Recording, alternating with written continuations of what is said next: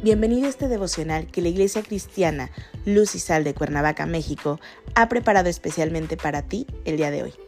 Te animo a que prepares tu corazón y lo dispongas a escuchar la palabra que hoy Dios tiene preparada para ti. ¿Listo? Vamos a comenzar.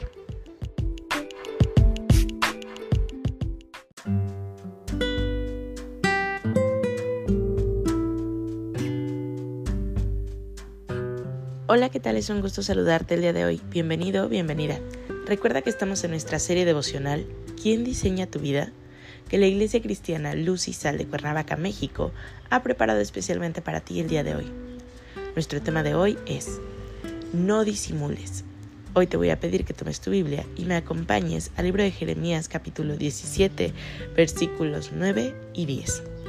La palabra de Dios dice, Engañoso es el corazón más que todas las cosas, y perverso. ¿Quién lo conocerá?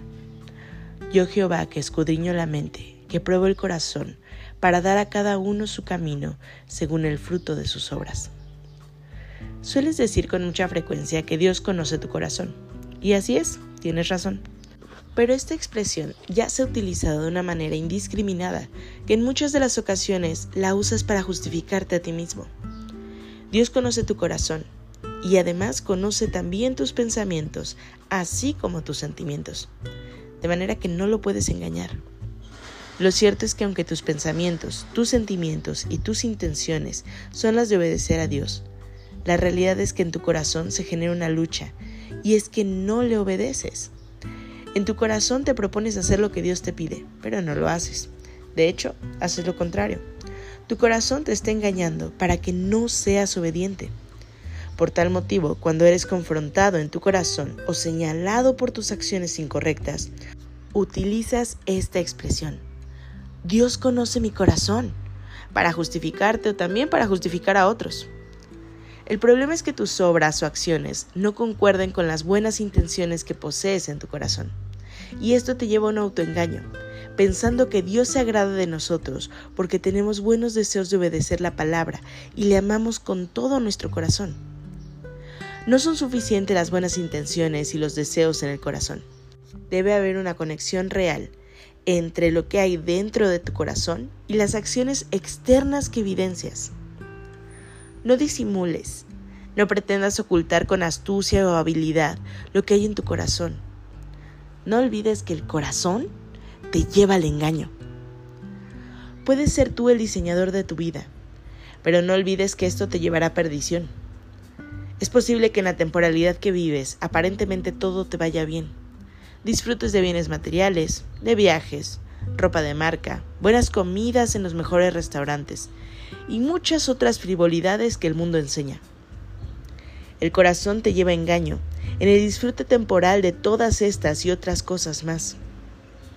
Pero este no es el objetivo real de tu vida. Muchas de las ocasiones se piensan que viniste a este mundo para ser feliz. Y ser feliz en el mundo es sinónimo de tener dinero, viajes y posesiones materiales. En el mundo puedes escuchar decir que el dinero da la felicidad, pero es el engaño del corazón que te lleva a desear tener dinero y fijarte en aquellas personas que viven holgadamente. Pero quiero decirte que siempre tendrá un hueco en su corazón aquella persona que desea llenar con dinero ese vacío. Tendrán buenas intenciones y buenos deseos hacia Dios, pero no entregan el corazón. Se quedan con las buenas intenciones. Tienen cosas materiales, sí, pero tienen un hueco para llenar en su corazón. Hay ausencia de Dios y Él les pagará conforme a sus obras. Hoy te animo a que no te conformes con tener buenas intenciones, buenos sentimientos en tu engañoso corazón hacia Dios.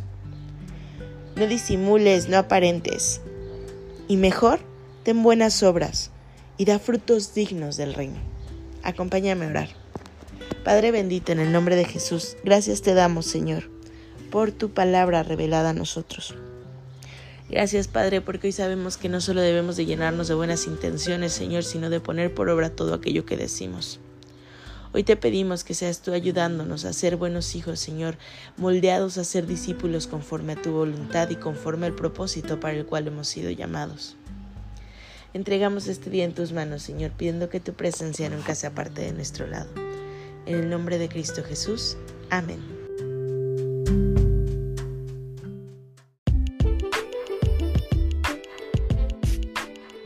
Ha sido un placer compartir contigo la palabra el día de hoy.